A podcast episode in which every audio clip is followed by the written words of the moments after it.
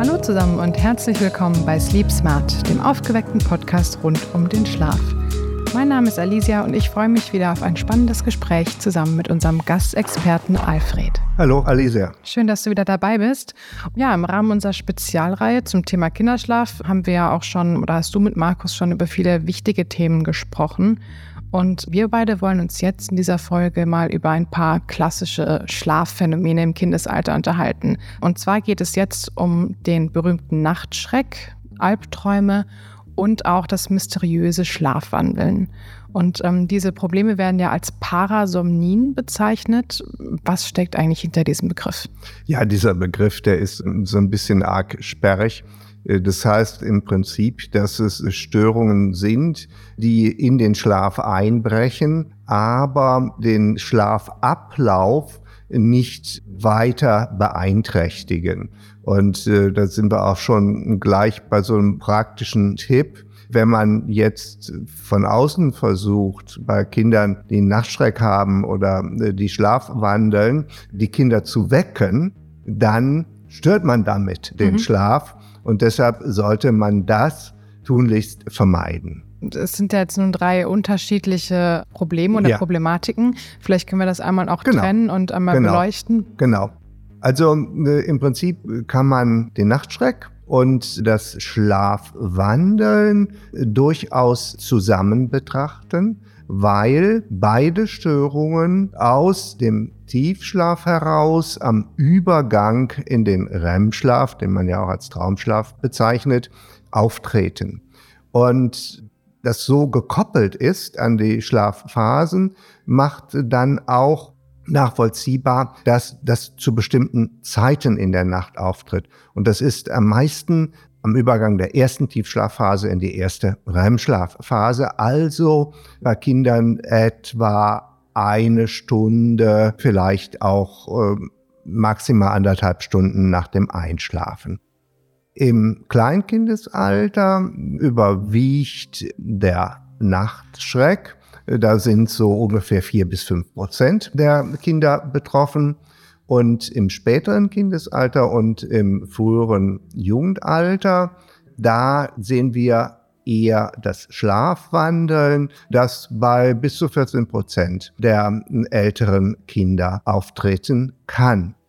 Kinder, die in der frühen Kindheit Nachtschreck hatten, haben ein erhöhtes Risiko, später Schlaf zu wandeln. Und wir sehen auch eine familiäre Neigung, das Risiko, wenn die Eltern Schlafwandler waren, ist dann für die Kinder auch erhöht, so dass da sicherlich auch so eine genetische oder konstitutionelle Komponente mit dabei ist. Aber im Prinzip sehen wir das als Reifungsstörung im Schlafablauf, im Schlafprofil oder in der Schlafarchitektur an, die sich mit der weiteren Reifeentwicklung gibt. Und das macht dann auch den Umgang mit dieser Problematik etwas einfacher. Vielleicht können wir ganz kurz nochmal erklären, was passiert denn eigentlich beim Nachtschreck genau? Also was, wie kann man sich das vorstellen, wenn man das jetzt nicht von seinem Kind kennt? Ja, die Kinder fangen völlig unvermittelt an, laut zu schreien, sind auch sehr aktiv, schlagen um sich, haben Zeichen der autonomen Erregung äh, wie Schwitzen oder man sieht es an den Pupillen, die Härchen äh, richten sich auf. Also sie sind in so einer Paniksituation. Viele Eltern missinterpretieren das und äh, denken, die Kinder hätten Albträume. Äh, das ist aber nicht der Fall, denn die Albträume sind an den REM-Schlaf gekoppelt, wohingegen der Nachtschreck und das Schlafwandeln an die meistens erste Tiefschlafphase gekoppelt sind. Und der REM-Schlaf, der ist eigentlich deutlicher ausgeprägt erst in der zweiten Schlafhälfte. Also da äh, kann man es auseinanderhalten. Beim Schlafwandeln stehen die Betroffenen auf, äh, laufen etwas disorientiert umher, äh, machen irgendwelche nicht nachvollziehbaren Handlungen. Äh, manche urinieren in den Schrank, manche räumen auch das Zimmer auf. zur Freude der Eltern. Das ist allerdings dann nicht so ganz ordentlich. Aber die Abläufe sind halt sehr wechselhaft und auch völlig unkoordiniert. Das Risiko ist, dass ein hohes Gefährdungspotenzial besteht. Die Betroffenen machen das Fenster auf und ich habe es einmal erlebt bei einer Zwölfjährigen, die ist aus dem zweiten Stock gesprungen. Die fallen die Treppe runter, die äh, laufen auf die Straße und, und, und. Und das Gefährdungspotenzial ist eigentlich das größte Problem beim Schlafwandeln. Ja, ich denke mal, das ist gerade bei Kindern natürlich für die Eltern noch ganz schwer einzuschätzen oder damit umzugehen. Aber das ist natürlich auf jeden Fall etwas, worauf man reagieren sollte und irgendwie versuchen muss, dem Kind Unterstützung zu geben. Ja, man muss vor allen Dingen die Schlafumgebung sichern, mhm. dass solche Dinge nicht passieren können. Und das ist umso wichtiger, wenn man dann irgendwo auswärts übernachtet in der Ferienwohnung ich habe es einmal erlebt äh, bei einer Familie. Der Junge war Schlafwandler und die hatten dann den Jungen ausgerechnet auf der Empore schlafen lassen, was dazu geführt hat, dass er in der ersten Nacht Kopf über die Treppe runtergefallen ist. Ja, also da müssten Eltern auf jeden Fall aktiv werden und aufpassen. Ja, ja. ansonsten gilt, die Kinder so gut es geht zu beruhigen. Wie gesagt, möglichst nicht zu wecken. Und das heißt ganz kurz die Zwischenfrage, beim Nachtschrecken, beim Schlafwandel kann man also klar sagen, das Kind bekommt das eigentlich gar nicht so richtig aktiv mit, oder? Das ist vollkommen richtig. Die Kinder können sich in aller Regel auch am nächsten Morgen an all das Ganze nicht mehr erinnern, wenn dann höchstens bruchstückhaft. Beruhigen und wieder ins Bett geleiten und möglichst nicht wecken. Gerade beim Schlafwandeln wissen wir, wenn man sie weckt, wird nicht nur der weitere Schlaf gestört, sondern sie reagieren auch dann häufig unbewusst sehr aggressiv. Ja, das heißt, Eltern sollten auf jeden Fall ruhig bleiben und sich auch nicht ähm, selber in Panik versetzen lassen, auch wenn es natürlich wahrscheinlich sehr schwer ist, wenn man das Kind ähm, nachts dann in so in Panik und aufgeregt sieht. Aber ähm, genau, wie du sagst, das hilft auf jeden Fall, Ruhe zu bewahren und das Kind eben nicht zu wecken wenn man sich unsicher ist, das Einfachste ist, das Kind dann mal in so einer typischen Situation mit äh, dem Handy zu filmen, äh, das dem Kinderarzt zu zeigen und er wird dann sagen, es ist Nachtschreck oder Schlafwandel oder wir müssen weiter etwas unternehmen. Mhm. Gibt es denn auch irgendwas, was man tun kann, um dem Ganzen vorzubeugen? Also klar, wenn man weiß, die Problematik besteht, ist es natürlich wichtig, ähm, die Schlafumgebung zu sichern. Aber welche Faktoren begünstigen denn, dass das auftritt? Also du hast einmal genetisch schon. Ähm ja, also es kann durchaus sein, dass Infekte da sich negativ auswirken. Vor allen Dingen aber auch ein gestörter Schlafwachrhythmus. Und Schlafmangelsituationen können das auch begünstigen. Äh, deshalb auch hier ein stabiler Rhythmus, regelmäßige Schlaf-Wachzeiten, das trägt mit dazu bei, dass es nicht dazu kommt. Alles klar, das sind schon mal gute Tipps. Und ähm, auf der anderen Seite haben wir ja auch noch die Albträume. Ja, die Albträume sind halt von Nachtschreck und Schlafwandeln zu trennen. Albträume, wie der Name sagt, treten aus dem Traumschlaf, also aus dem REM-Schlaf heraus auf. Und die REM-Schlafphasen finden ausgedehnter in der zweiten Schlafhälfte, also nach Mitternacht in den frühen Morgenstunden statt, weiß man ja auch selber, wenn man mal aus einem Traum erwacht, ist das meistens um diese Zeit. Und da geht es darum, schon dann die Kinder anzusprechen in so einer Albtraumsituation und kurz sich erzählen zu lassen, wie der Trauminhalt war, um die Kinder dann anschließend zu beruhigen, ihnen mitzuteilen, dass es ein Traum war und die eigentliche Aufarbeitung des Traumes dann auf den nächsten Tag zu verschieben. Das ist schon wichtig, dass die Kinder die Möglichkeit haben, diese Trauminhalte, an die sie sich ja erinnern, wenn sie aus dem Albtraum wach geworden sind, dann auch erzählen zu können. Es sind ja sehr beängstigende Träume. Die Kinder fühlen sich äh, verfolgt oder äh, träumen irgendwo runterzufallen und sind schon in Ausnahmesituationen.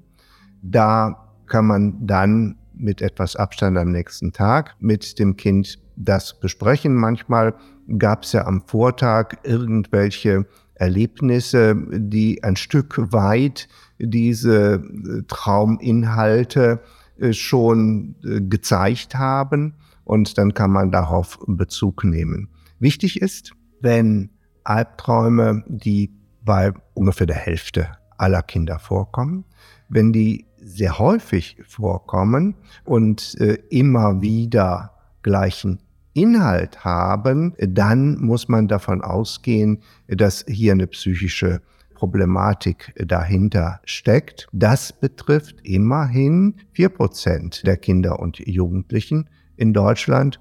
Und äh, da sollte man sich kinderpsychologische oder kinderpsychiatrische Hilfe holen, um festzustellen, wie kommt es zu immer wieder diesen gleichen Träumen.